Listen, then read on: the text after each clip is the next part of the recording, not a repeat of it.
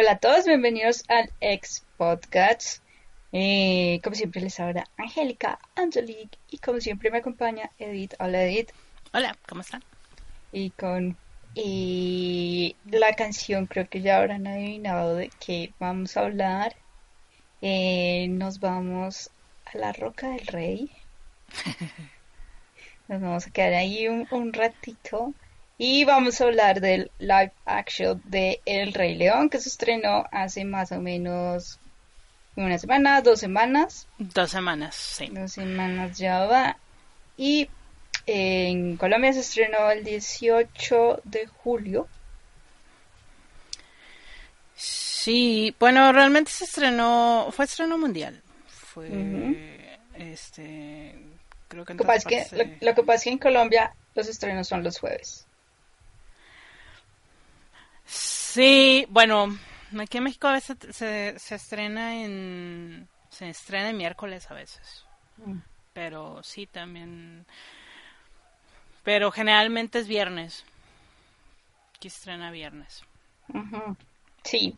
Bueno, eh, Eh, creo que está liderando la, la, la taquilla a nivel global. ok. Como era de esperarse, ¿no? Pues, Sí, pues todavía no ha entrado como...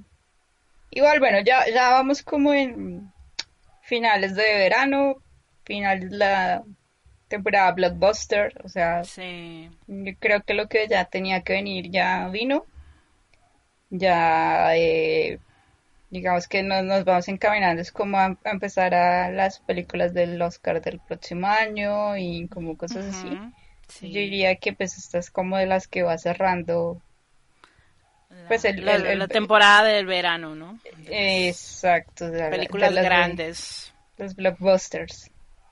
Y bueno, y mm, creo que es como un poco atípico que hablemos del Rey León, pero pues se dio como en eh, Mm, ¿Cómo en dijimos que íbamos a hacerlo? No me acuerdo. Uf, creo que salió también un poco por, por lo de Toy Story, ¿no? sí, como como, como, como sí fue gracioso porque pues como les les decía en el podcast pasado eh, sentía la gran y enorme necesidad de hablar de Toy Story 4, Sí, pero tú me lo dijiste cuando, cuando, no me acuerdo que estábamos hablando y me dijiste, es que tenemos que hablar de Toy Story 4. Ujú, sí, Y yo, oh, no lo he visto. muchos temas existenciales para hablar de Toy Story 4 y pues, pues era como, no, pero lo que pasa es que la que se acabó de estrenar fue El Rey León. Entonces, eh, pero yo creo que va a ser interesante porque eh, de paso les vamos a hacer como las confesiones muy directamente. O sea, El Rey León para mí no fue la película de mi niñez, la película de mi niñez fue Toy Story. Después de un gran análisis eh, y de animación, la película de animación de mi niñez fue Toy Story, porque la Fuertes película... declaraciones para alguien de tu generación. Sí, porque realmente la película de mi infancia fue Jurassic Park. Sí, O sea, de esa no hay ningún tema a discutir. Esa fue la película de mi niñez. eso es fact. Sí, Eh, por los siglos de los siglos, amén. En, la- en el, en el rango animado, y realmente yo nunca fui fan de, de, por ejemplo, de las princesas de Disney. O sea, ya llevo varios podcasts diciendo, o sea, cuando yo vi Valiente y vi a Mérida, por fin vi una princesa de Disney que se, que, que se podía, con la cual yo me podía identificar y pues yo ya tenía veintitantos años cuando fui Valiente. Entonces, realmente a mí nunca me llamó la atención como niña ver la Sirenita, por ejemplo, o Ajá. ver la Bella y la Bestia. En, en eso no, no, no, no lo compartí tanto. Aladdin por el genio, o sea, era, era ver eh, a ese personaje icónico que fue el genio, entonces eso, eso fue lo que hizo para mí es la, la, película. Mm, y, y pues el Rey León, no, no sé en ese momento, porque sea, tengamos en cuenta que cuando uno era niño, uno a veces hacía sugerencias de quiero ir a ver esto al cine, pero pues no siempre te las... No siempre, no siempre uno era afortunado de, de, que te llevaran al cine a ver tal o X película.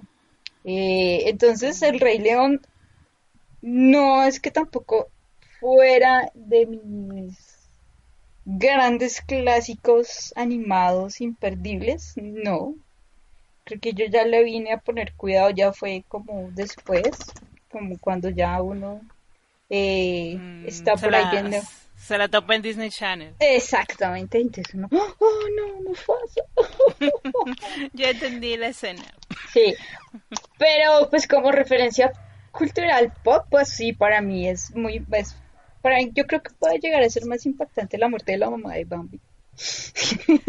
Hoy sí, a mí, bueno, a mí sí me parece más triste. y aún diría, ¿sabes qué? Otra escena que me, a mí me, me tiene un impacto emocional para mí mayor que el de toda la historia de Mufasa, la de Dumbo. La mamá Uy, sí. Uy, sí. Yo, yo por eso no quise... el Baby Man, yo no he querido ver Dumbo por eso. exacto. Yo dije, no hay la más remota posibilidad que yo vaya y pague para ver eh, la tristeza de Dumbo. No, no, no, no. no. no. cuando vi el, el, postercito de, de, Dumbo pintado de payasito, yo dije, no, no, no, no, no, no, no, gracias, no. Sí, exacto.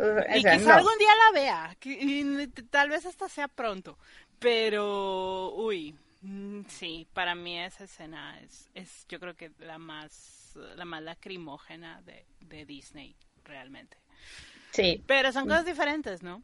Sí. Mm. Ahora bien, estamos hablando de que yo crecí viendo José Miel, que mm, hay, un nivel de... estaba acostumbrado a, estos golpes de la vida. Eh, pero en cuestiones, o sea, no estoy hablando de la película de mi infancia o de la película que más me gusta o la película que más veces he visto. No. Pero estamos, en mi caso estamos hablando de la película que me gusta. O sea, que me gusta, me gusta la historia. Estuve como dándole como el sentido y sí, realmente sí es una película que te toca cuando cuando ya no es no, tú, tu papá o tu mamá no está y, la ves y entiendes más un poco a, Simba. Eh, no porque de pronto te sientas culpable que tu mamá tu papá no, no pero, pero pues ese sentido de, de del huérfano que tiene que defenderse ante el mundo y no sabe cómo hacerlo. Sí, es un poco como... o sea, tiene que aprender o algo así, ¿no? Pero sí, es, es, es, duro. O sea, y más, yo me imagino para tantos, para todos los niños que les haya tocado ver esa película, por eso ha dejado tan, un recuerdo tan fuerte. Sí. No, a mí me tocó en la pubertad realmente, Rey León. Mi, ya para esa época mm, ya no me llevaban tanto al cine. realmente, porque, ah, o sea, mis papás tenían la costumbre de llevarme mucho al cine cuando era mm. niña. Y, porque había un, un, cine infantil en mi ciudad. Eh, y pues ya sabes salían y pues te vendían que este que la varita mágica y no sé qué muchas cosas no era era como un paseo de de, de la ciudad no entonces era mi era como la salida. Eso, lo, pueden, ver un poquito en Roma. Sí exactamente. Ese ese momento de Roma me recordó a esas tardes de sábado en las que me llevaban a ver pues no sé que Cenicienta o fantasía porque el, el cine aquel proyectaba puras películas de Disney pero que no necesariamente eran nuevas. Porque en ese entonces, mm, pues Disney estaba como que en, un poco en arena movediza, ¿no? Porque no, no era, no estaban, a veces no sacaban películas o las que sacaban eran, pues, medias chafas. o, no, o sea, chafas para el, estándar que luego se estableció, ¿no? Todavía no llegábamos al punto del renacimiento, ¿no? Que fue como en el 89 con, con La Sirenita. Entonces, mm, para ese entonces, para el Rey León, pues mm, yo ya casi no iba al cine, mm, o ya iba al cine a ver otro tipo de películas, ¿no? O sea, ya, este, ya, ya luego, al poco tiempo ya, ya me haría fan de X-Files. Y ya era como que... Sí, claro, ya un poco la infancia atrás. La siguiente etapa pues, de yo, la, yo, la, yo la continué un poco con Pixar, entonces pues ahí ya eh, sí, o sea, a mí en cambio, a mí me llevaron a ver Oliver y su pandilla, por ejemplo, me acuerdo. Sí. Pero del asunto entre la sirenita, la bella y la bestia, esas no me tocaron mucho, como les dije, Aladdin. Sí, sí. Y casualmente a partir de Pocahontas, Ajá. que fue Pocahontas y el jorobado de Notre Dame, ah, esas sí. las vi en, en, en cine y mucho, mucho, mucho, mucho por el interés hacia la animación, sobre todo. Yo me veía mucho en pues por ejemplo cuando daban especiales de cómo se hizo el Rey León y entonces mostraban a los animadores y hacer como cuando pasaban las hojas y entonces hacían los movimientos y todo eso. En Pocahontas también me acuerdo que había como un especial de, de cómo, cómo hacían la película. E, eso en particular me, me, me gustaba mucho entonces como que era acompañado con ir a ver la película. A partir de Hércules ahí también ya como que ya dejamos un poco eso y como surgió Pixar, pues obviamente pues ya la atención se fue como a esa a esa a esa parte. De Mulan lo estrenaron el mismo fin de semana de la película de X-Files. Y X-Files le ganó en taquillas ese fin de semana a Mulan. Porque mm, Disney ya no estaba teniendo el, el boom no, en ese entonces. Sí. Eh, eh, ahí empiezan a bajar los bonos de Disney. pero sí, fíjate que, pero fíjate que, por ejemplo, Mulan ha tenido mejor vejez que Pocahontas. Totalmente. Sí, o sea, se, ha valorado mucho más lo, lo, que se, se, hizo con Mulan que con, que por ejemplo, con Pocahontas. Mm. Y, por ejemplo, Pocahontas eh, fue un proyecto que se comenzó antes que el Rey León, o sea, eh, fueron proyectos que, que los hicieron casi al mismo tiempo y, esperaban mucho más de Pocahontas, pero el Rey León fue el que les arrasó con, con la taquilla, con los premios, pues con todo, con todo lo que esperaban, lo, lo, lograron un año antes porque pues el Rey León salió un año mm, antes. incluso Pocahontas a mí se me hace más bonita. ¿Que el Rey León? Sí. Mm, yo siento que hay escenas más bonitas. Eh, pero bueno, es una cuestión de más de criterio, ¿no? De que te gusta más, cuando te gusta más. Sí, sí, claro. Y, porque pues mucha gente dirá, ay no, es que el Rey León es perfecto en cada cuadro. Porque es, es cierto, ¿no? A mucha gente le tiene esa impresión de la película. Pero mucho de eso se debe al recuerdo que tuvo al verla de niños. Sí. Y bueno, y eso se mm. eso eso lo podemos eso lo podemos evidenciar mucho con el hecho de que este, esta nueva película ya en el 2019 pienso que es una de las que ha generado eh, la controversia de si era necesario o no, pues si se debían tocar esos recuerdos de la infancia y esa película animada eh, que recibió pues toda la pues la, la consagración de la crítica de los fans y de los niños que fueron a verla en, en su momento. Y porque de hecho uno podría pensar que la moda de los live action de Disney comenzó hace poco, pero pero realmente no, o sea, ya Disney lleva esta carrera desde hace tiempo, pero hay unos live action que generan más este sentimiento que otros. Y El Rey León es, es, es uno de ellos. Porque estamos hablando que Disney eh, ya, o sea, live action de Alicia en el País de las Maravillas.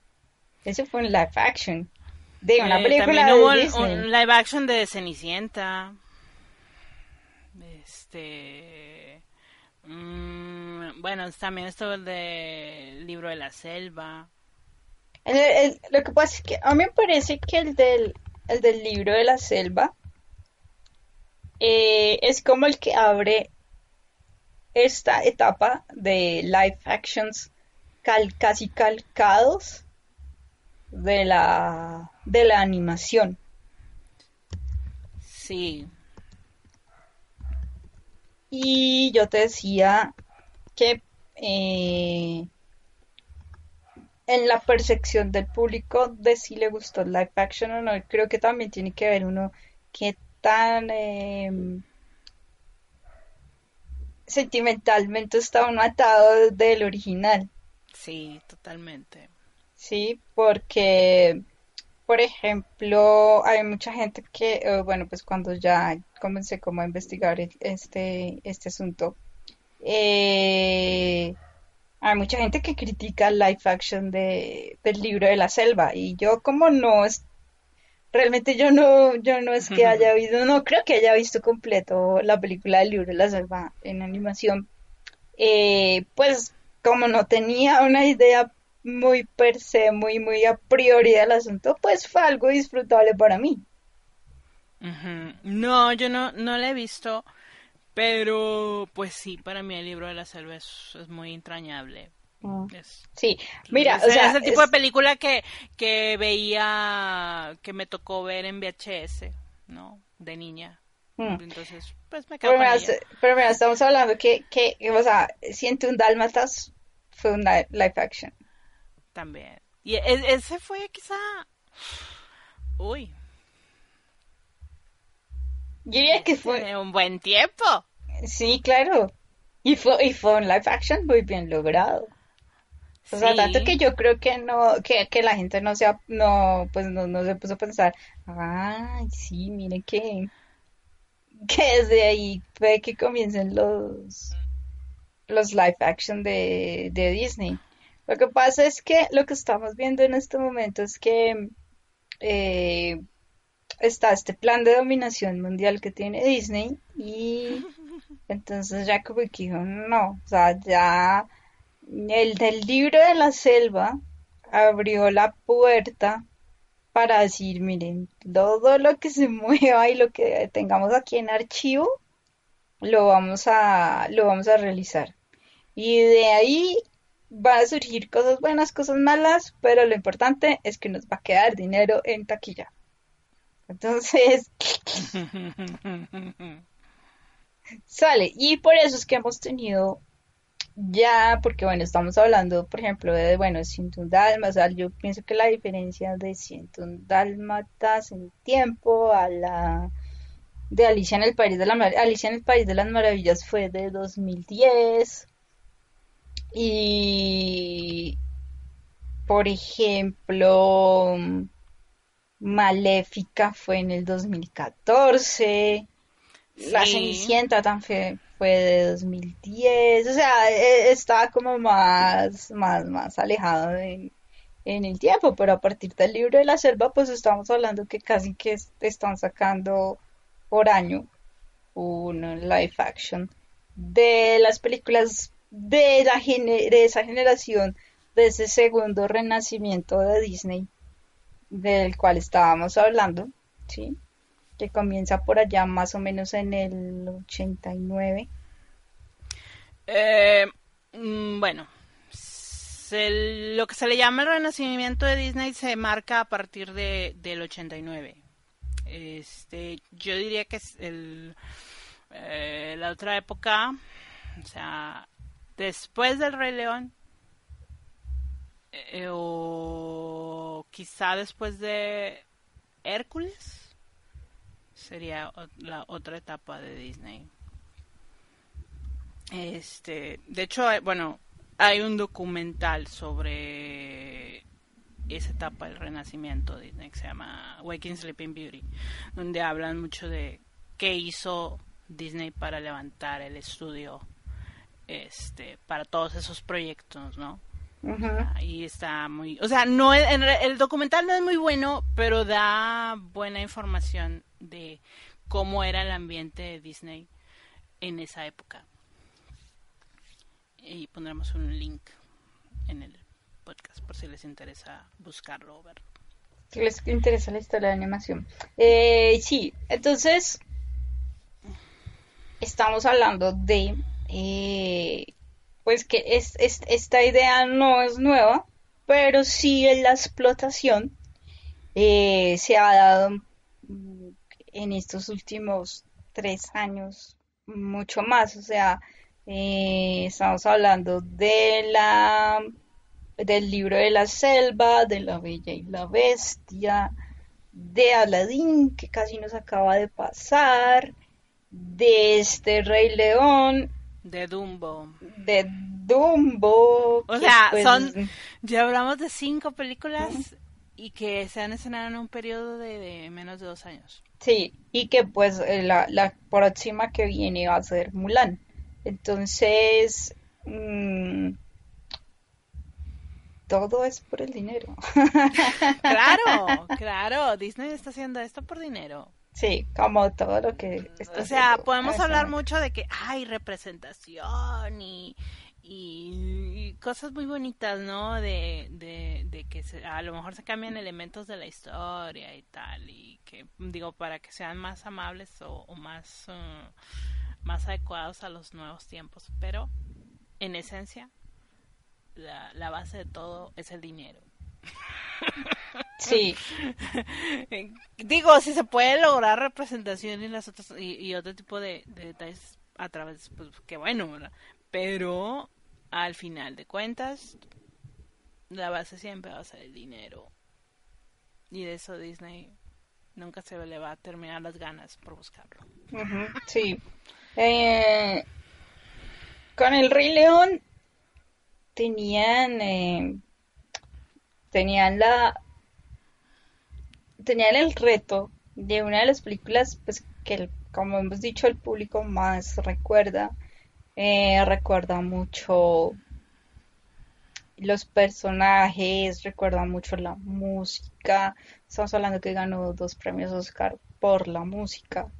Em, recuerda mucho la muerte de Mufasa. O sea había muchos puntos que cómo lo van a tratar y eso pudo ser como, wow, la gran obra de arte o pudo ser un total fracaso. Y lo que nos encontramos es una crítica mixta, muy mezclada, de, de lo que de lo que de lo que pasó.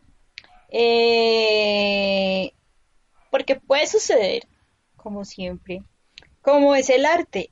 El arte es muy subjetivo y depende mucho y lo hemos hablado mucho en el podcast. No hay, no es que hayan cosas absolutamente y totalmente malas, sino hay cosas absolutamente y tremendamente perfectas. Es la percepción que tiene cada una de ellas lo que las hace así. Sí, la que te haga ponerle cinco estrellas a algo o una estrella a algo, eso, eso ya depende de ti y de las circunstancias que rodean lo que, lo, lo que viste. Hay mucha gente que vio la película y le pareció revivir lo que, lo que había visto en el, en el cine. Pero hay otra gente que, pues, digamos que su, eh, su ánimo inicial al ver la película era el mismo, pero a esas personas sí les pareció que, pues, que no era lo mismo, entonces por lo tanto ya la película pues ya no fue buena, no, no fue necesaria sobre todo porque creo que una de las cosas que eh, nos planteamos para hacer este podcast era decir, o sea, así como Toy Story 4 en donde analizamos y analizamos crudamente y, yo di puntos de vista que realmente no quería decir por. Pero, pues decíamos, ¿es necesario? No. O sea, nos pudimos haber con el final de Toy Story 3 y habíamos vivido felices por siempre. En este caso decimos, bueno, es necesario y ya entonces no, no, nos ponemos a pensar, bueno, es necesario que se hagan como estas copias al carbón. Sí.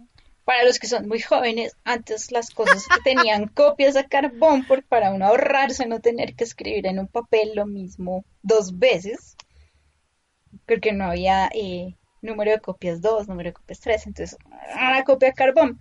Pero eh, lo, lo, lo traigo a, a, a, la mesa, sí, la copia del carbón, porque resulta que cuando uno hacía una copia del carbón, no le quedaba como una impresión, o sea, que las dos te quedan igual, sino que la copia de carbón no te quedaba igual, te quedaba muy, te quedaba desdibujada.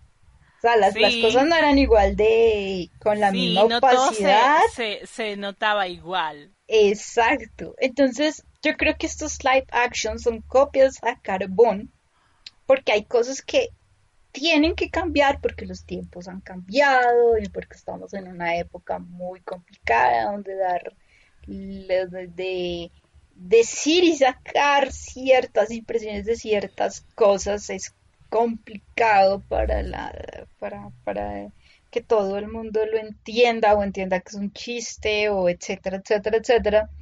Y, y pues obviamente eh, en, el, en, el, en el caso específico del Rey León, eh, si es un live action, tenían que hacerlo con animales.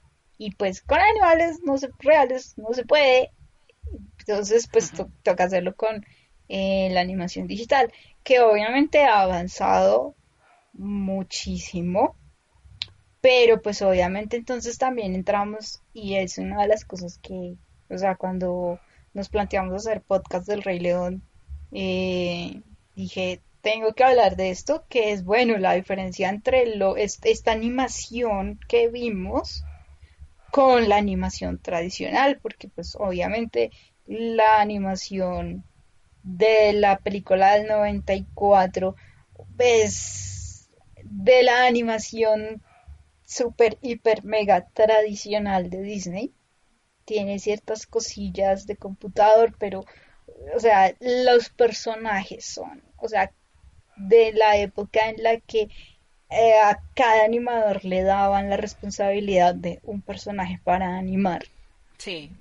A mano. Entonces, entonces, bueno, ¿cuál es la diferencia con esta animación que vimos y, y, ese tipo de, de cosas? Entonces,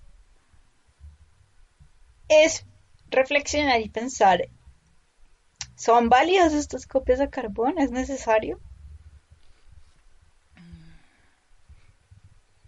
Sabemos que no son necesarias, pero las grandes corporaciones insisten en hacerlas por claro porque, igual se tienen busca el dinero fácil claro igual sí porque igual tienen público Claro, claro, tienen público porque pues las salas están llenas. ¿No? Sí. Eso es como, o sea, cuántas mm, cuántos papás que vieron la película este original llevaron a sus niños, ¿no? O, están llevando a sus niños o, o, familias completas que están simplemente yendo porque ay vamos a, a ver la película que vimos antes Mm, a mí me llama la atención la, mm, la diversidad de opiniones. Por ejemplo, en mi Facebook hay gente diciendo que, o, o me ha tocado leer gente diciendo que esta versión, la nueva, es mejor que la original. Y pero luego yo me voy a Letterboxd cuando fui a dejar mi este mi registro de, de qué día había visto la película y en los reviews veo una estrella, media estrella, dos estrellas y el máximo es tres estrellas. Estás hablando de una película de de Disney que está, eh, o sea, eso es muy atípico en, en Letterboxd. realmente para mm. muchas veces ves 3.4 estrellas, 3.2, no, ahorita va en 3 estrellas. Eso te hace pensar que a la gente, o sea, al al llamado cinéfilo comillas o cinéfilo aficionado no está contento. Pero, a final de cuentas, la, película es un éxito. Sí, o sea, y, el dinero sigue fluyendo. Hay, hay, hay esas dos reacciones. Las, las hemos visto. O sea, hay el que dice, canté las canciones en el cine como lo hice cuando la vi. Y hay otros que dicen, no, ¿qué, qué, qué fue lo que pasó aquí? Entonces, bueno, vamos a entrar en, en esa percepción personal, o sea, ya de, de, de, de lo que de lo que pensé cuando vi cuando vi la película ya entra como en, en, ese punto de vista personal que como les digo no viene de una persona que sea fuera al cine con cosplay del Rey León no que llevara su peluche de Simba exacto sí me acordé de The End of Evangelion cuando sale el, público y hay uno que tiene los plushies de azúcar. De Rey. De Rey, sí. Exacto, no es esa versión, pero es lo, lo, lo, lo, lo que yo sentí. O sea, cuando hablábamos del, live action de La Bella y la Bestia, eh, hablábamos de qué tan copia carbón la habían querido hacer que la, o sea, fue diría, para mí, y no sé, siento, siento que era un gran pero de Edith, pero para mí ha sido de las que ha sido más cercanas a lo que se vio en la animación. Pero porque tenía muy, o personajes humanos. Aquí el reto, aquí el reto eran los animales, es que cómo le ponías Em, la animación a, animales. Y bueno, ya se ha hecho. Tenemos, tengo el, tengo el caso muy específico de Narnia, en el que la, en la época en que, en que, en que salió Narnia, decían que ellos, o sea, que el proyecto de la película había estado durante mucho tiempo rondando, pero que no se había podido hacer porque no había la tecnología para animar al león. Y hasta que ya sintieron que se podía hacer, lo hicieron. Y, bueno, pues tú ahora ves el león de Narnia y pues sí te parece como ya, como ya viejita la animación. Pero el reto aquí era crear básicamente todo un universo por computador. Un poco como lo fue Toy Story en su en su época, que estamos hablando que antes de Toy Story no habían películas animadas 3D. Era detallito aquí, detallito acá, cosita aquí, un cortometraje, eh, un logo corporativo. Eso era lo que era la animación 3D antes de Toy Story. Aquí estamos hablando de que todo el universo de la película es hecho en computador absolutamente todos los personajes. Y entonces ahí es cuando mi espíritu de eh, animadora frustrada entra y se prende. Y entonces yo veía, yo decía, bueno, ¿qué fue lo que me faltó de esta película? La película en cuanto a animación es espectacular, o sea, en cuanto al logro que ya se ven, ya se veía viendo en el libro de la selva, porque la animación de los animales en el libro de la selva también es muy buena tú ya, tú ya lo veías viendo, pero es que aquí sí son todos. Y una de las preguntas que yo me hacía era, ¿cómo van a hacer para hacer esta película donde los, donde los animales tienen tanta expresividad? ¿Cómo lo van a hacer con estos animales ya en vivo? Que, es lo que muchos dicen, parece un documental de National Geographic. O sea, es o sea, de hecho National, creo que es National Geographic o Discovery Channel, no, creo que es Discovery Channel, va a sacar una, un documental que se llama Serengeti, que va a hablar pues de la, de la, de la vida en el Serengeti. y, y uno los va a poder poner y yo me imagino que sí se va a ver casi real. Pero qué pros y qué contras tiene, tiene eso.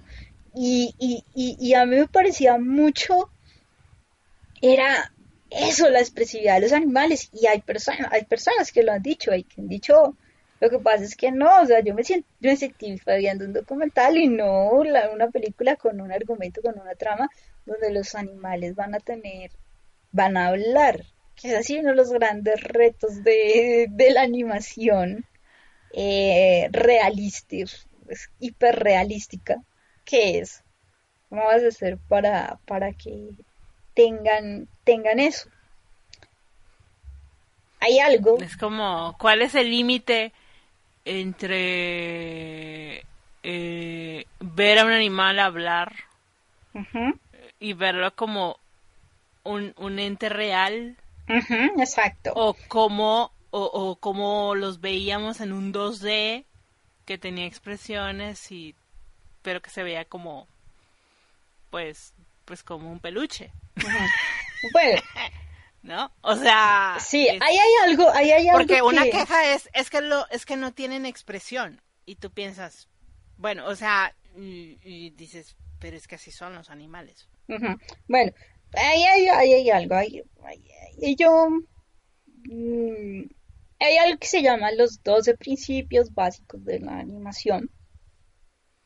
Los 12 principios básicos de la animación surgen de los animadores de Disney de la época, te estoy hablando casi de Blancanieves, o sea, de la época, de la primera época de oro de, Disney, em, que se llamaban los sabios y que en Los Increíbles les hacen un homenaje al final de Los Increíbles, cuando dicen, así es que hay que hacer las cosas, a la vieja usanza. Entonces eran dos de los eh, animadores que crearon los 12 principios de la animación. Yo hablo de los 12 principios de la animación en mi tesis de grado, entonces por eso lo tengo ahí en la, mente. Eh, esos 12 principios te hablan de por de, cómo se debe animar y, cuando, si los usas, si usas correctamente esos principios, vas a lograr animaciones muy fluidas y vas a lograr animaciones convincentes.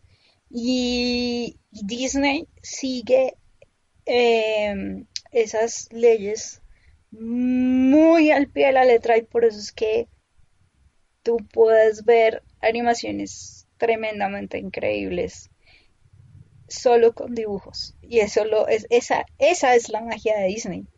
Y eso es precisamente, es cómo lograr la magia, cómo lograr que tú viendo muñecos puedas verlos y puedas sentir una película casi como si estuvieras viendo una película real, que se te conviertan esos muñecos en una realidad. ¿Sí? Entonces, en esos principios así más o menos como por encimita en los que está la anticipación, eh, las cómo animar, si animar todo de corrido animar con keyframes. Eh, o sea, hay, hay, hay, muchas cosas de pues de intervalos y de si eh, se debe exagerar, la animación se debe exagerar para que, para que lo que tú quieres expresar se haga de una mejor manera. Y está obviamente también, eh, hay uno que es el appeal, que es la personalidad. Y después de que vi El Rey León en live action, vi una parte del Rey León en, en, en la 2D y dije, wow, lo que pasa es que aquí están aplicados todos, o sea, tiene de todo esta animación. Y por eso es que, eh, pues resulta tan, tan, tan entrañable, entrañable de ver, porque si tú ves, por ejemplo, la escena de Hakuna Matata, o la escena, eh, o sea, es Timor y Pumba en su esplendor, haciéndose los goofies con, con Simba, que está pasando por este, por, por este duelo y que no sabe qué hacer y ellos son como los que como que lo, lo impulsan a continuar, pero, pero todo es realmente exagerado, tiene fluidez, o sea, las, las expresiones de los personajes son muy buenas, y cuando Pumba llora, o sea, es wow, te lo crees. Y cantas, y cantas Hakuna Matata. Sí, esa escena, yo creo que esa es la escena donde más se nota, en Hakuna Matata. Sí, y bueno, pues cuando tú, cuando ellos están pasando por el, por el, ah, por, por, este, por este mm, roble o tronco, y tú ves cómo, cómo, cómo, se mueven, o sea, la forma como se mueve Simba de un lado a otro, que tú está en sombra, pero le puedes ver la melena que le va creciendo, y sí, es muy estilizado y está así. En este live action, obviamente que no se pueden copiar todas esas cosas y te queda como más mm, quietico. sí, se ve. Aparte, lo que también contribuye a esa, a ese, esa impresión, siento que son los colores, porque la película es como un poco apagada. Claro, porque, porque obviamente. Tiene un tono muy ocre. Claro, porque los animales, o sea, ellos sacaron los animales de ese hablando de leones, es el color de los leones. Sí, a, veces casi que uno no puede diferenciar quién es Simba y quién es Nala. Sí. Como que te toca pensarlo como un poquito eh, cuál de los dos es. Mm, irónicamente, este, el modelo para Simba, Simba live action, es una leoncita. Este, y, tú ves la foto de la leoncita y dices, ¡ay, qué bonita! pero no quedó tan mm. bonito Simba. oh, pero una de las cosas que le ha gustado a la una de las cosas que le ha gustado a la gente ha sido el Simba cachorro. Sí, te da mucha ternura. Porque los, los cachorros, pues obviamente todos nos dan ternura. Y, y obviamente acá, pues es como... Creo que eso fue lo que en un principio, el, ver esos pósters y, y esas primeras escenas, eso fue lo que vendió la película y la impresión de que a todo mundo le iba a gustar. Porque, ay, nos dio ternura. Sí, pero... Mm, y, que fuera, y que fuera tan calcado las escenas. Sí, sí, porque, mm, bueno, yo vi la eh, la original unos días antes. Nunca la había visto completa. Eh, entonces, bueno, yo me vi la original tal cual con el doblaje latino, como era antes. Y yo decía, pues wow, ¿no? Qué bien. Pero vamos, yo no me dejó la impresión de obra maestra de Disney, ¿no? Simplemente confirmé que, pues, pues no, no es, no es mi película. Exacto, es así, para ti. Porque hay toda la legión de gente exacto, que exacto, la siente. Para mí, no, esta no es mi película, pero yo sé que para muchísima gente lo es. Y luego vi el live action. Y a medida que iba empezando, me iba acordando de diálogos. Porque eran idénticos. Y de, de shots específicos. Porque yo estoy segura cuando salga la película, incluso ya debe haber ahorita, porque ya hay una, una versión rolando, este, una versión cámara, las demás cam, ¿no? Este, que vaya a ser un shot by shot en YouTube de la película entera. Estoy segura que alguien va a hacer esa edición. porque los diálogos y las escenas son iguales. Algunas.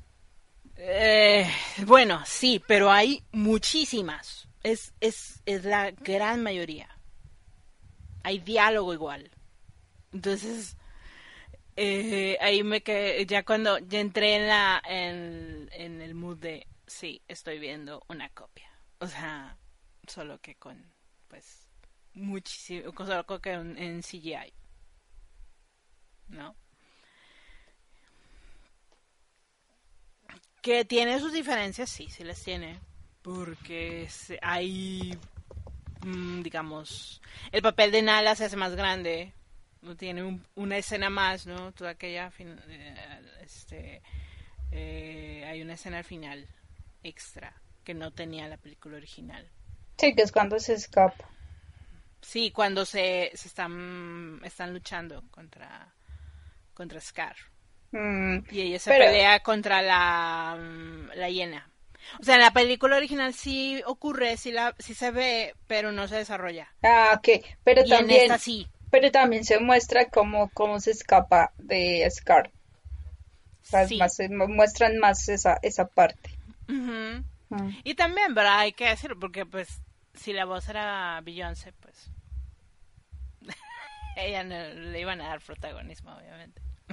Pero es un poco, es un poco lo que yo te, yo, lo que yo te hablaba de Boop Pit, Pit Boop, de Boop Pit. Eh, es broma. Es lo que yo te hablaba de, de, de, de ella en Toy Story 4, que en las anteriores pues era el papel de pastorcita y de interés medio romántico de Woody, ¿sí? Pero no, no, no le habían dado ese rol de Buffy la Cazavampiros que tuvo en Toy Story 4. Porque eso ya es el arrastre generacional y de inclusión que tenemos ahora en las películas. Entonces, es- e- eso también en Nala para mí eh, aplica, que se tenía que poner, pues porque pues es que ya hay cosas que, que ya con el tiempo pues se ven como, ah, sí, lo que pasa es que antes a, la- a las chicas no les daban ese protagonismo y pues estamos hablando del Rey León. Entonces, pues sí, todo era Mufasa, Simba, Mufasa, Simba, Scar. Y No, fíjate que ahí yo siento, no no, tanto no es, no es una cosa tanto de inclusión, fíjate, yo ahí sí siento que es una cosa de, ay, vamos a aprovechar a la voz que vamos a tener. Ujú. O sea, ahí hay un, un afán de, de, de, de complacer a quien estás, a quien tienes en el, en el cast. O sea, ahí me parece, porque le dan hasta una canción extra. Pero también la tuvo Jasmine en Aladdin. Sí, Y yo digo, y ahí también yo digo, es por lo mismo. sí, sí, pero acá eh, parte de lo que hizo que, mm, o sea, tener a, a Beyoncé en, en el cast es una de las de las estrategias de marketing de la película en Estados Unidos y fue muy fuerte. Que no funcionó en realidad porque la verdad es que el doblaje no es la gran, o sea, mm, yo la vi en inglés y pues no es la gran cosa, la verdad. Este, y lo digo como alguien a quien le gusta Beyoncé. Este, a mí, pues no, me dejó pues ni fu ni fa, ¿no? O sea, la verdad es que preferiría haberla visto en español, porque sé que la versión en español pues es buena. O sea, lo, que pasa es que ahí yo creo que entra, eh, entra, entra, entra también eso. Eh, nosotros en Latinoamérica estamos acostumbrados a que la animación sí es doblada. Y de hecho, pues, ah, no, y de hecho hay muchas animaciones que se dice que son mejores en su doblaje que en su original. Entonces yo, Los Simpson, ¿no? sí, o Shrek, Sí, también. sí. Entonces, pues, eh, creo que, mm, na- por lo menos, sí, a, eh, pues sí, a, mí me pasaría un poco de largo que, que, Billo- que, que, que esté la voz de Beyoncé. Y, y nos trae también el debate de, es, es válido, mm, pues sí, que sea solo como no ni actor de doblaje ni actor el que haga la, la voz, sino simplemente fue como el star. Sí, de Sí. que hablábamos del Star Talent, ¿no? Mm, Este, en, en otros, en otros podcasts que hemos mencionado. Porque todo el elenco del, del, de, la, de la versión en, en inglés, pues son gente, digamos, son, son actores conocidos casi, ¿no? Digo, Mm. Timón y Pumba, pues son, son Billy Eichner y, y Seth Rogen. Ejemplo, a mí me gustaron ellos. Pero también sé que hay gente a la que no les han gustado. Mm. este yo creo que yo creo que en las voces ocurre un poco como lo, que hablábamos en Evangelion. O sea, ya la gente tenía en Evangelion su concepto y su arraigo hacia el doblaje de Locomotion. Y el cual era el que, el que, el que pues digamos el que gustaba y, y escuchar esta nueva versión pues siempre les parecía como, ay, no, esta no es, esta no es, esta no es, no siento a los personajes, etc, etc. Aquí también puede ser lo mismo. Yo diría que en la, en, la versión en español, en El Rey León, del que más se nota es de Pumba. Porque si la voz de Pumba es de los 90, es, pues, es una de las voces más icónicas de los doblajes. Sí. Entonces, pues, a este, pues sí, uno como siente, ¿cierto? Oh, ok. ¿Qué pasó aquí? ¿Qué pasó aquí? Entonces, pues, pues sí. Oh. Y obviamente también están ya las escenas que pues no son iguales a las de, o sea, las, las, escenas que cambiaron y, que hacen falta. A mí me, a ti te hizo falta las llenas. A mí me hicieron falta las llenas, definitivamente. O sea, ahí fue cuando yo me sentí como... Esto mm. está muy frío. Yo no me había dado cuenta de lo buenas que son las llenas hasta que vi el live action. Es cuando quedé, sí, eran muy, son muy buenos personajes. Porque aunque son menores, le sí, le ponen a toda la película. Claro. Y, y, eso también me dejó mucho pensando si el hecho de que aparentemente le hayan bajado el tono porque se asumía que las llenas eran de raza negra y que en la película original se notaba mucho. Eso dice la gente, o sea, eso es la, la, esa fue la idea que tenía Disney, ¿no? O sea, pero si tú escuchas la versión latina, eh, el tono es pues de, digo, obviamente el doblaje se hizo en México y es de, pues, de un mexicano popular. Sí. Y yo no me siento, pues yo no me siento mal, yo no me siento ofendida, sino yo, yo escuchaba la original y decía, ay, es el tonito de uno, ¿verdad? Pero tenía gracia, tiene su gracia. Claro. y acá, pues, dices, se pierde, ¿no? O sea, sí. son cosillas que se pierden y hacen feria a la película. Sí, hay cosas que, hay cosas que uno dice, oye, pero es que, em, pues como que no, no habría por qué sacrificarlo, pero sí, o sea, uno entiende los tiempos modernos en el que cualquier cosa es susceptible a están siendo racistas, están siendo misóginos, están siendo homofóbicos, están siendo bla, bla, bla, bla. Es susceptible a eso. Porque yo digo, eh, el asunto es que, por ejemplo, la original, pues es, es, es, algo un poco como iluso eh, suponer que que no, que, o sea, que las llenas iban a tener un lenguaje sofisticado, ¿sí? Siendo que pues el, el, de hecho el concepto en sí de las llenas es un concepto muy de gang, que es muy de pandilla.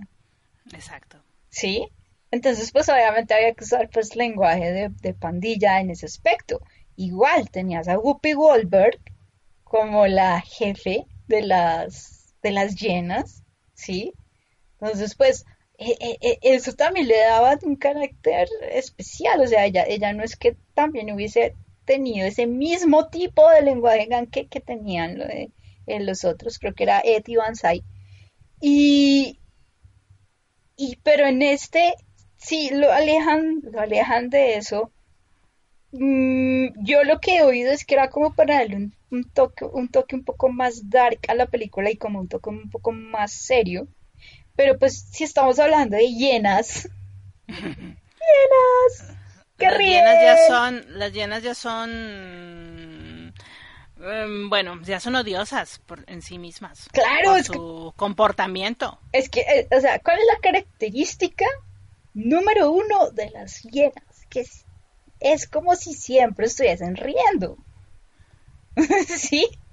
Sí. Entonces, pues si le quitas eso, pues ¿qué, qué tienes? A, a, a, mí la escena que me faltó fue en la que Scar se aparece con ellas y, y entonces tienen esa escena de, de que creían, que le dicen que creían que, que era alguien importante como Mufasa. Entonces le dicen, uy, es que dices ese nombre y Mufasa, uh, otra vez, Mufasa, uh.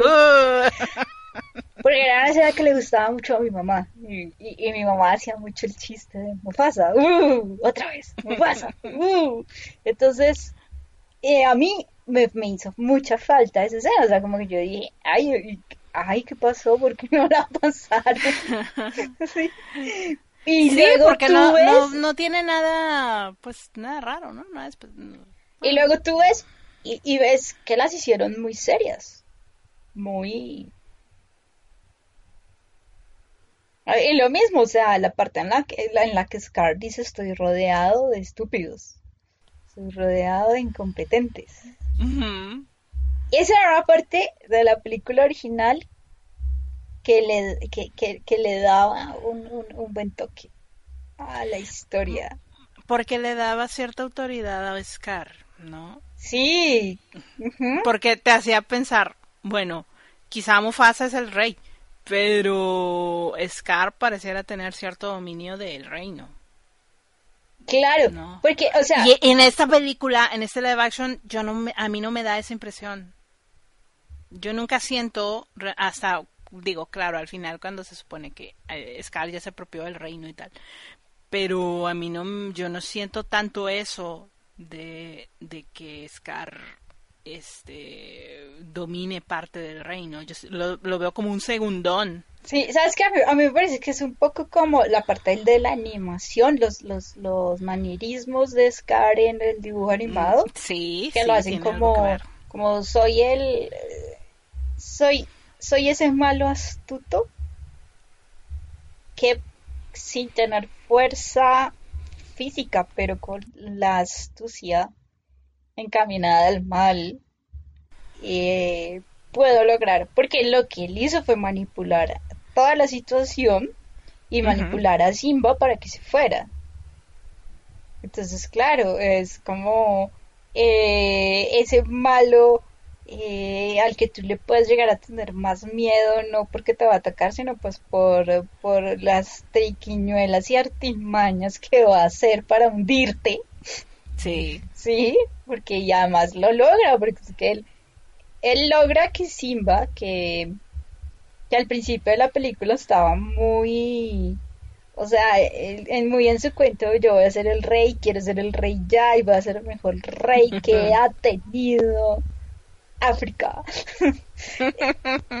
eh, y, se, y que se cree, sí, se cree superior. O sea, es que está muy subidito. o, sea, o sea, Simba, iba camino a ser el arrogante del siglo.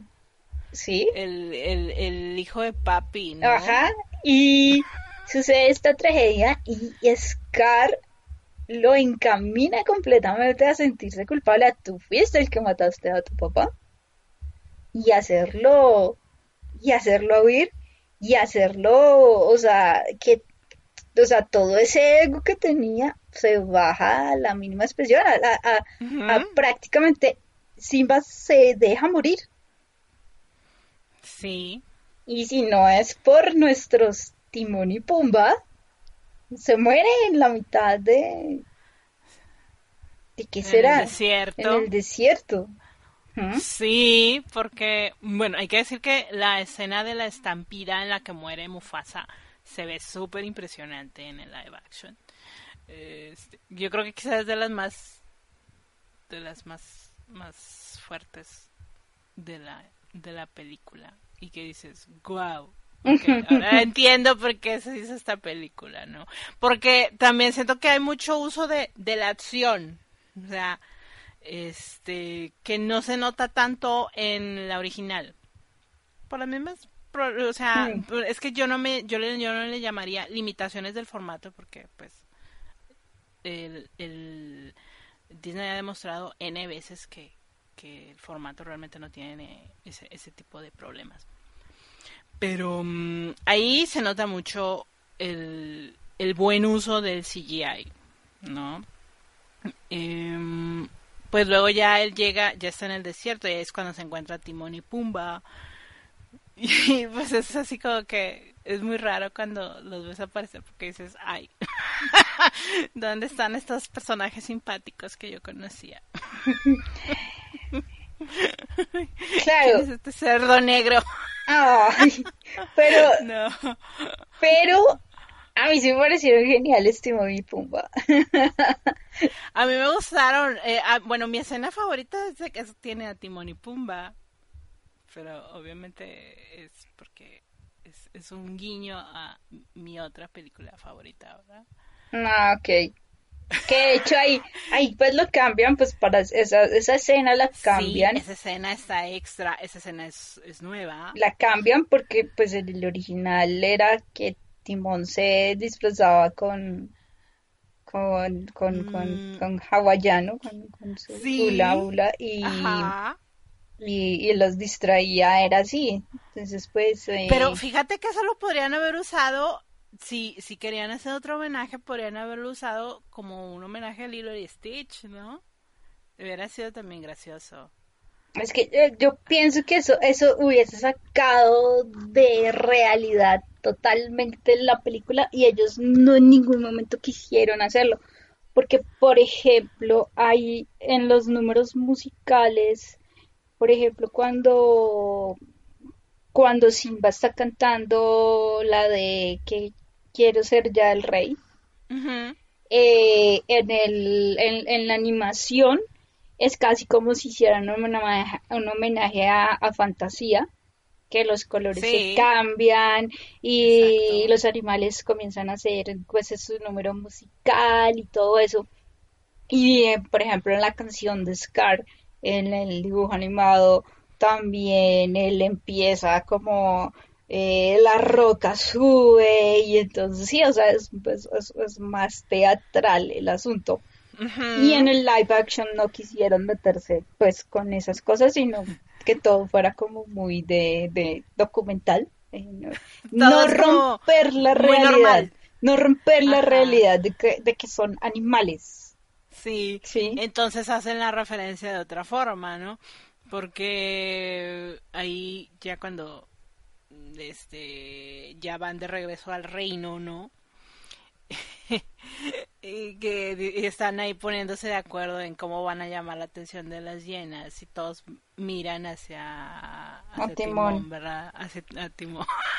y ese, esa escena me parece, o sea, creo que la escena, la escena cómica, realmente cómica de la película, Sí. Y porque se quedan mirando y luego le, eh, empiezan, eh, Pumba empieza a hacer la de... Este, usted. El Be Your Guest, ¿no? Sí. Y que es un homenaje directamente a la Bella y la Bestia, ¿no? Mm. A, la escena de Lumière y tal. Sí, a mí me gusta mucho cómo corren Timón y Pumba. Desde el punto de vista de la animación, me gusta mucho cómo corren y ya, más allá de Sí, no se podía imitar eh, la gesticulación, la exageración, la anticipación, todo lo que es la animación, sí, ok, estamos limitados y estamos explorando este nuevo estilo de animación. Más allá de eso, pero sí me gustó cómo interactúan los dos, cómo corren, cómo corría Pumba Me gustó mucho esa, me gustó mucho eso. Me gustó eso mucho ya de la animación en este formato, o sea, en este estilo. Eso sí fue como lo que me gustó. Me gustó mucho ellos, ellos dos. Y realmente creo que es que de a mí el Rey León me gustan ellos dos. Porque además, además estamos hablando de la, de, de la pareja homoparental. más exitosa de la animación. estamos hablando de un, un, un y suricata que crían a un león. Y aunque podemos llegar también a analizar el, la psicología y el existencialismo, la filosofía de Hakuna Matata, de qué tan eh, conveniente o no sea criar a alguien con Hakuna Matata. Pero yo diría que lo hicieron muy bien, porque pues Simba pasó por un trauma muy tenaz en su vida, o sea, esto, esto pudo haber abarcado muchos desenlaces fatales para el pobre Simba, pero se encuentra con estos dos que le dicen, mira, tienes que relajarte, Hakuna Matata. Don't worry, be happy. Una forma de ser. sí, sin preocuparse, es como hay que vivir.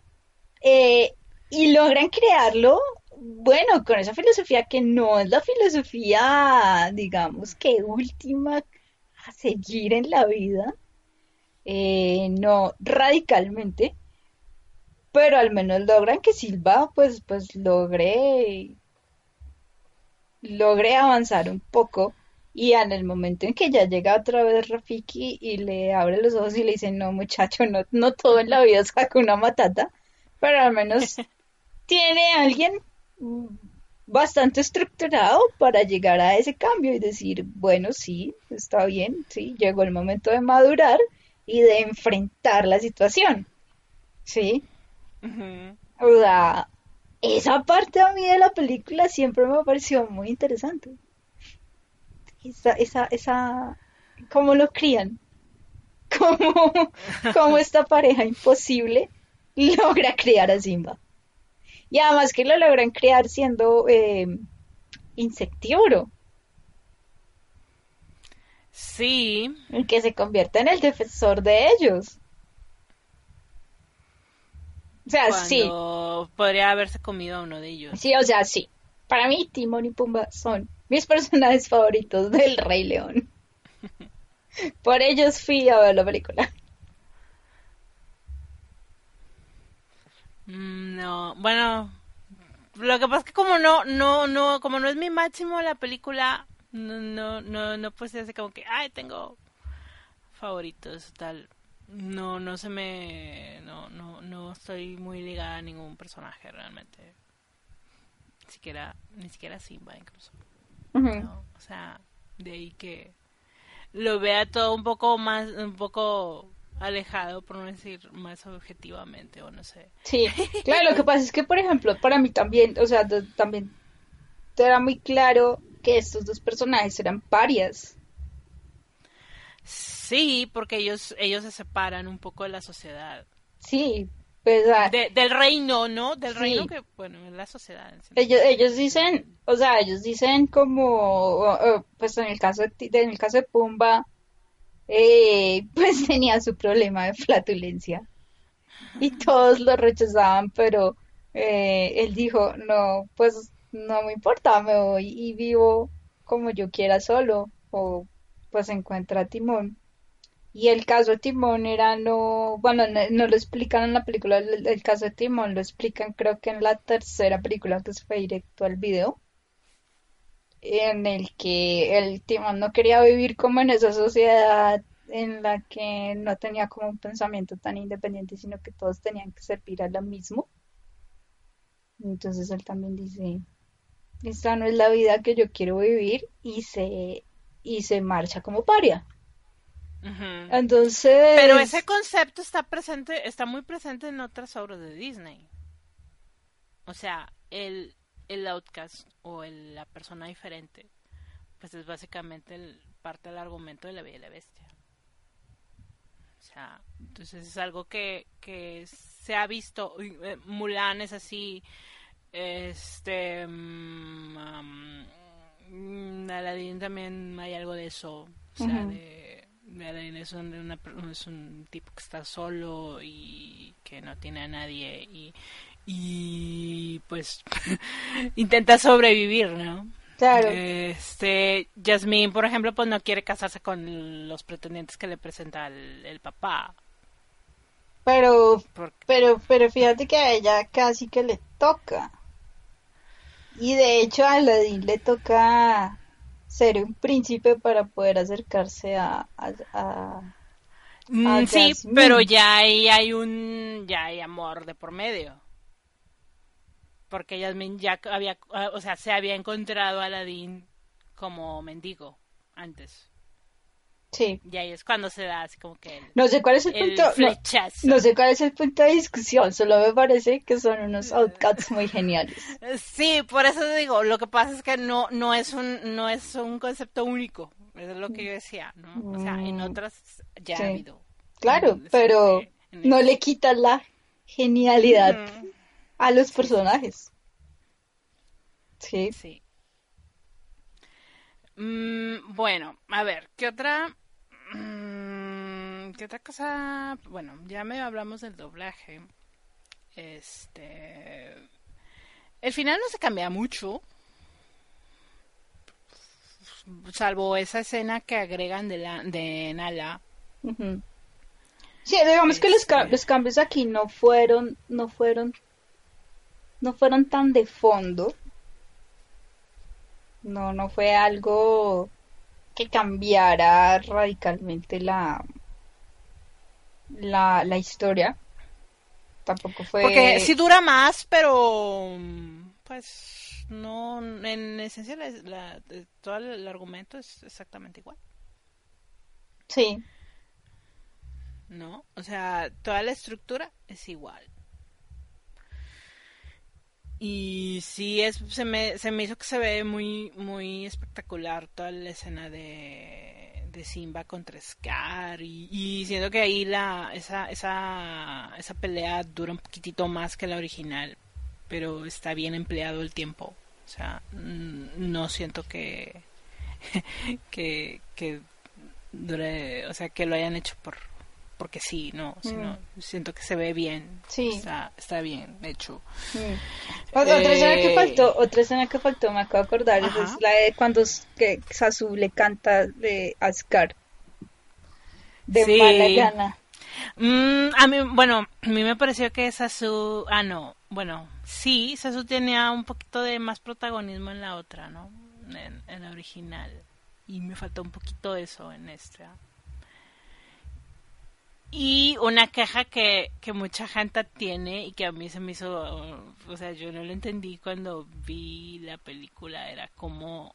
Eh, las películas del Rey, bueno, las, quiero decir, la música del Rey León es muy icónica. Yo no soy muy fan de las canciones, porque pues yo considero que hay otras muchísimo mejores antes en Disney. Pero que la película hagan Can You Feel the Love Tonight a plena luz del día cuando en la, en la película original es de noche, toda, o sea, no, no toda la escena, pero sí al final, es bastante extraño, ¿no? Y, y como que le quita, este, le quita emoción a la que es probablemente la canción más más famosa o, de una de las baladas más famosas de Disney. Y, queda un poco, como que desinfla el momento. Y ya es como que, ah, bueno. Pero ¿por qué están de día? si se supone que llevan todo el, todo el día y la noche juntos. O sea, sin vainala. Y pues, sigue siendo de día. a mí, a mí me, me, pareció muy extraño y sé que a mucha gente no le ha gustado. Pero pues bueno, así lo hicieron. No sé si fue una cuestión de que de la animación de mm, de cómo manejar la luz o qué. Porque hay pues, pocas escenas oscuras, ¿no? Sí, sí, sí, porque pues lo, yo cuando me lo comentaste lo primero que pensé fue, pues bueno, de pronto no les era muy sencillo hacer la animación así es de noche. Pero pues sí hubo escenas de noche. la parte cuando cuando están hablando de las estrellas y que Timón y Pumba se ríen de del que se le haya ocurrido decir que, que en las estrellas nos están vigilando y nos están mirando y nos están protegiendo. Esa parte pues se hizo, se hizo de noche. Quién sabe cuál habrá sido como la, la decisión para no, para no hacerla a, exacta, pues ahí es cuando vuelva al concepto del papel carbón, ¿no? Mm, entonces, entonces, pues, pues sí, pues mm, no, no se sabe o no sabemos cuál es el, el, el, por qué habrán hecho esa, esa escena así. Eh, pero bueno, ya entrando como en conclusiones, pues se puede decir lo mismo de, este live action, de, de lo que hablamos de Toy Story. Es una buena historia, está bien, nos gustó, nos entretuvo. La animación es espectacular, ¿era necesaria? No. No, no, no era necesaria. No. No, yo, yo sí quiero agregar algo porque es un tema que volvió a salir a la luz y que yo no esperaba que volviera a salir a la superficie a partir de este remake o reboot o whatever. Y era como la versión original era una copia de Kimba el León Blanco. Y aparentemente esta es, esta es una historia que mucha gente no conocía. Yo, ah, yo estoy sorprendida de que tanta gente no supiera esa historia. Y lo que ha ocurrido es que sacar este live action ha revivido ese mito que bueno no esa que no es un mito es una es una realidad de cómo Disney literalmente plagió la historia de, de esa ese anime que creó Osamu Tezuka en los 60 casi en muchas ocasiones casi cuadro por cuadro y ha revivido toda esa historia y esa polémica de es que Disney plagia y es que lo hacen por dinero, etcétera, etcétera, etcétera. Y se ha creado como un, este, una serie como de, de comentarios bastante interesantes en el sentido de cuestionar, eh, pues, por qué Disney hace este tipo de, o sigue haciendo o sigue usando no cosas de, de otros pues sin este solo por por seguir generando dinero. Pero pues mm, o sea a final de cuentas son cosas que pasaron hace tantos años que en su momento no no fueron no se les hizo justicia porque en ese entonces Disney ya era poderoso imagínate ahora que es como que la corporación más poderosa del mundo, del entretenimiento. Pues entonces ya quedan como en simple anécdota. Pero me alegra que se sepa ahora y que la gente se entere de que sí, esa, esa, esa película que todo mundo durante tanto tiempo se ha pensado o se ha se le ha llamado como la obra maestra de Disney, en realidad no es ni tan original como se pensaba. Para alguien como yo que siempre he pensado que el Rey León está sobrevalorada, pues a mí me ha gustado que se haya, haya vuelto a salir esa polémica y que se sepan, digamos, la verdad. Entonces, pues yo de cierta forma agradezco que el live action haya sacado esa historia a la luz otra vez ni pero pues a final de cuentas Disney seguirá recibiendo dólares por todas partes. Porque es su objetivo. Ok respecto a eso eh, a mí lo que me parece raro es que sí o sea hasta la parte de Disney tenía el poder y podía hacerlo. Pero en era algo muy obvio y eh, por eso estamos hablando que casi que la única diferencia es que, Kimba es blanco y, Simba sí es el color de, lo, pero se, repite, o sea, hay en, cuanto a tomas, hay unas tomas que son iguales. En cuanto a los personajes, también hay personajes que son pues, iguales. estamos hablando que Rafiki también está en ambas. O sea, que la relación. Scar. Scar tiene un ojo más eh, apagadito y oscuro que, que el otro. O sea, es, es algo que uno dice, eh, realmente si yo hiciera esto eh, para un trabajo de universidad, inmediatamente me dicen eso es un plagio y me mandan a, a volar y me mandan a hacer otra cosa. Eh, es raro porque como hablábamos en el anterior podcast y yo te decía, dime un argumento de una película de Disney que sea original. Y es más, tú me dijiste Tangled, pero Tangled es basado en Rapunzel.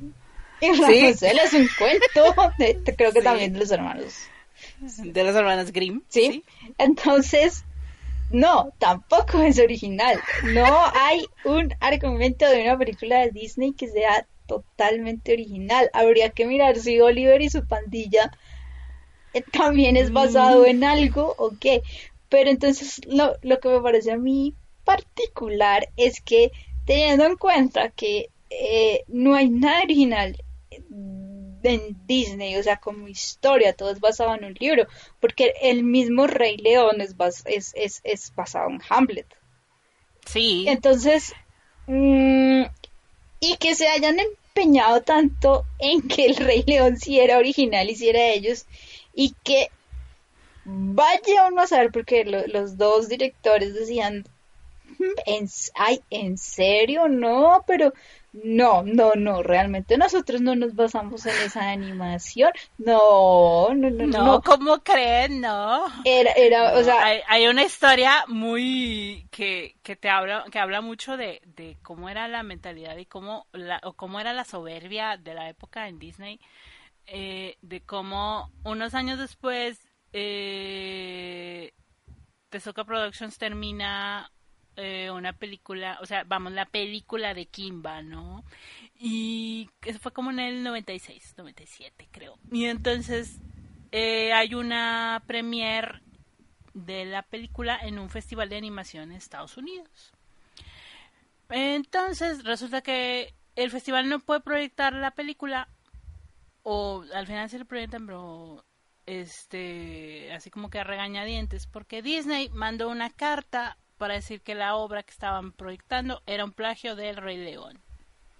Y pues tienes que, o sea, tienes que ser honestamente una, una corporación muy pinche para decir que, que, te están plagiando cuando tú fuiste el primero en hacerlo. En hacerlo.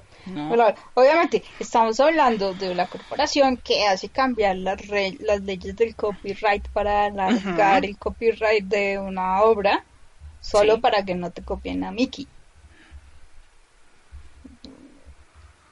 Sí, ahí ya estábamos hablando de la dimensión. sí, sí, hay muchas, hay, hay, hay muchos detalles de cómo, de cómo Disney ha tomado elementos de otras, pues, de otros animadores, quizá, ¿no?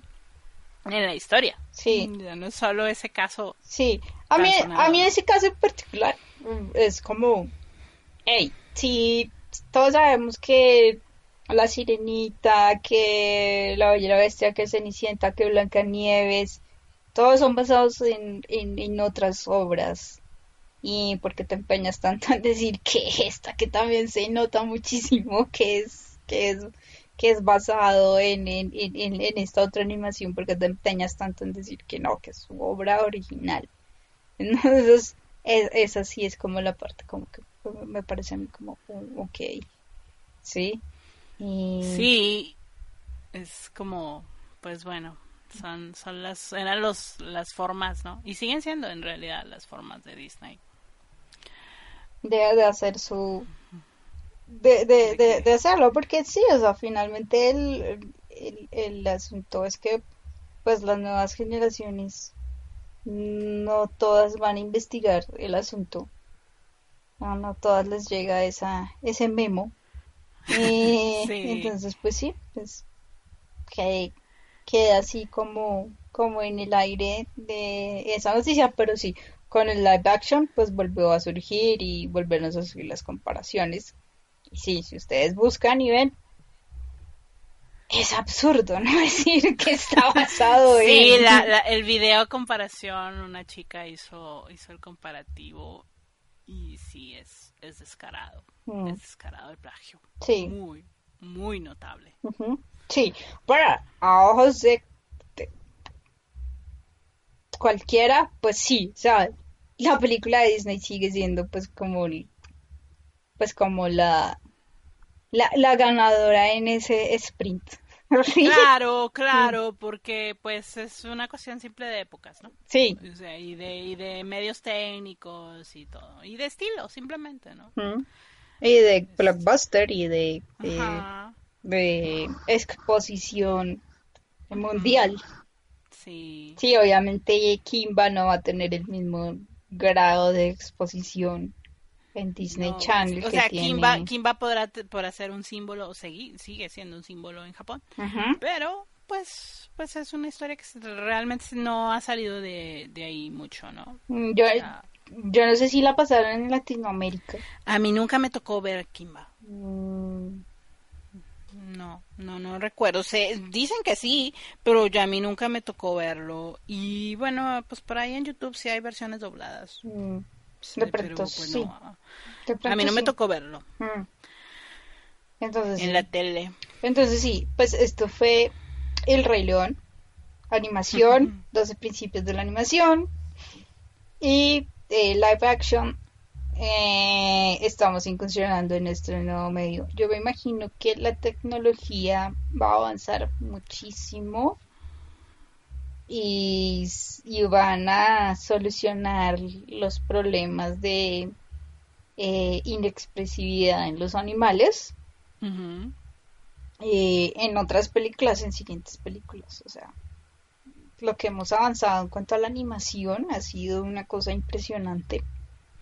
Sí, el logro pues, técnico es espectacular. Entonces, sí, yo me imagino que si seguimos metiendo dinero en la caja, pues vamos a seguir metiéndole dinero también. Eso tiene mucho Disney. vamos a seguirle metiendo también dinero a eh, mejorar esos eh, toda la tecnología, la animación, eh, al punto que ya nos quedaremos sin empleo todos y ya todo va a ser hecho por computador. Entonces, eh, bienvenidos al futuro. Eh, entonces sí, pues mm, más será esperar qué sucede con, con Mulan, que también tiene su mm, controversia. Eh, en lo personal, cuando me enteré que no iba a estar Mushu, entonces yo dije, no me interesa. Adiós. Adiós. Así, bye. No, bueno, yo a mí el trailer me parece interesante, pero pues pues no, no, no estoy Ya más que como que como, como que van a eliminar el interés romántico de Mulan. Sí, eso le da cierta cierto interés al asunto porque pues obviamente el hecho de que pues, Mulan se, se disfraza de hombre y tal, ¿no? Lo que sea de cada quien ahí, el, el interés romántico no, no era feo. Entonces, este... Yo creo que, creo que eso ha desanimado a mucha gente. claro, porque, porque, porque es que hay gente que hay gente que dice que pues que Mulan está peleando y se ve que es mujer. Sí, no hay el cambio. Y la gracia era como... Eh, esa, esa, esa dualidad que tenía Mulan. Exacto, ya, yo creo que ya como que, que me, como que me perdieron. Vamos a mirar, creo que está para el año entrante, la película. Y, en, y en La Sirenita también está, o sea, cuídense. Esa, está polémica también. Sí, o sea, cuídense porque en cualquier momento los vuelven live option de Disney. Entonces...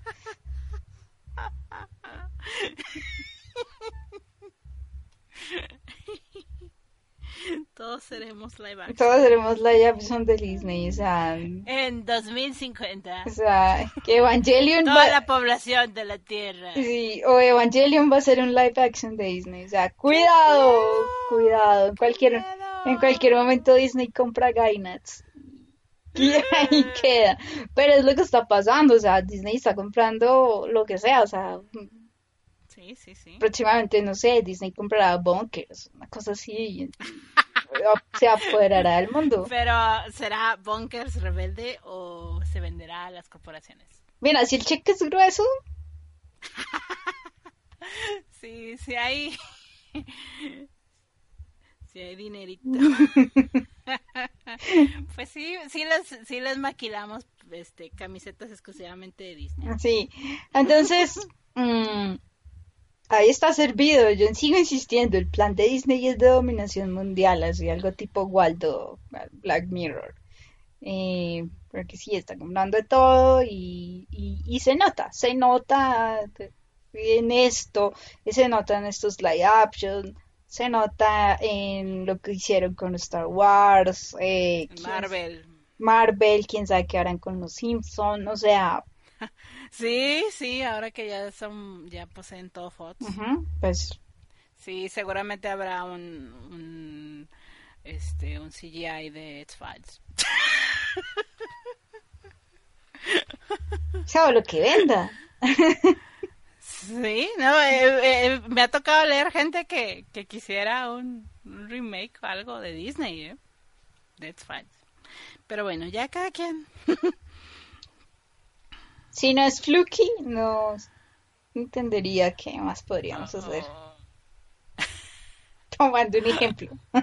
una, una, una serie para Disney XD de los monstruos de X-Files. Que para mí es Gravity Falls. Eso ya está hecho. Fíjate. Sí, en fin. Gracias por Fluky escucharnos. amigos. Sí. Gracias por escucharnos. Eh, nos encontraremos en otro episodio del ex podcast que ya lleva más de 70 episodios. Pueden buscarlos en iBots. Ahí están todos. Pueden buscarlos en iTunes.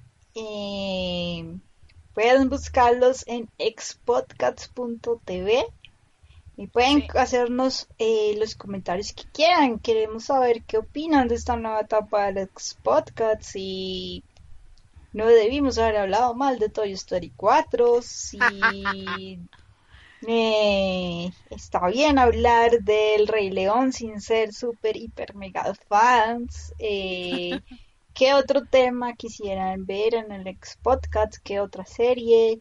Eh, ¿Hacia qué otros rumbos quisieran que nos fuéramos? Eh, o si seguimos diseñando revistas y haciendo camisetas y nos quedamos ahí. O, o en serio, ¿no? ¿Qué quieren escuchar en el, pod- en el ex podcast? Sería muy bueno conocer sus opiniones. Em, en la caja de comentarios de todas las redes sociales que manejamos, eh, en la página, en iBots, o sea, lugares para comentar es lo que hay. Entonces, Sí, esperamos sus opiniones. Sí, entonces nos, nos encontramos en otro episodio. Eh, vayan y vean El Rey León de Disney y, y disfruten los 12 principios de la animación que están implícitos ahí porque es una genialidad. Entonces, nos vemos, gracias y bye. Gracias, nos vemos. Sin preocuparse, es como hay que vivir. a vivir